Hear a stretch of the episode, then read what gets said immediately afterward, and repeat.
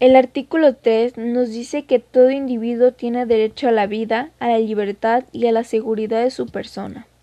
Esto quiere decir que todos tenemos derecho a vivir y que por lo tanto nadie puede atentar con nuestra vida o nuestra integridad. Este es uno de los derechos más fundamentales de la persona y de hecho es el más importante de todos los derechos del hombre. El derecho a la vida no solo protege a las personas de la muerte, sino que de toda forma de maltrato o violencia que haga su vida indigna.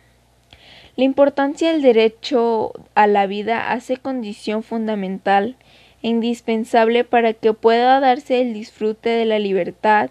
la seguridad y el desarrollo pleno de la persona en un ambiente de garantías sociales. La importancia de los derechos humanos para una sana convivencia son elementos esenciales que tienen que estar en la vida de cualquier persona para vivir en un ambiente sano de forma igualitaria.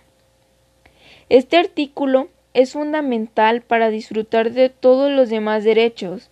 ya que al fin y al cabo hay que estar vivos para ejercer la libertad de expresión, poder tener una familia, estudiar, convivir con más personas, casarnos, tener una nacionalidad, entre más cosas que sin este derecho no podríamos ejercer. Una de las instituciones mexicanas que se encarga de apoyar a este derecho y a muchos más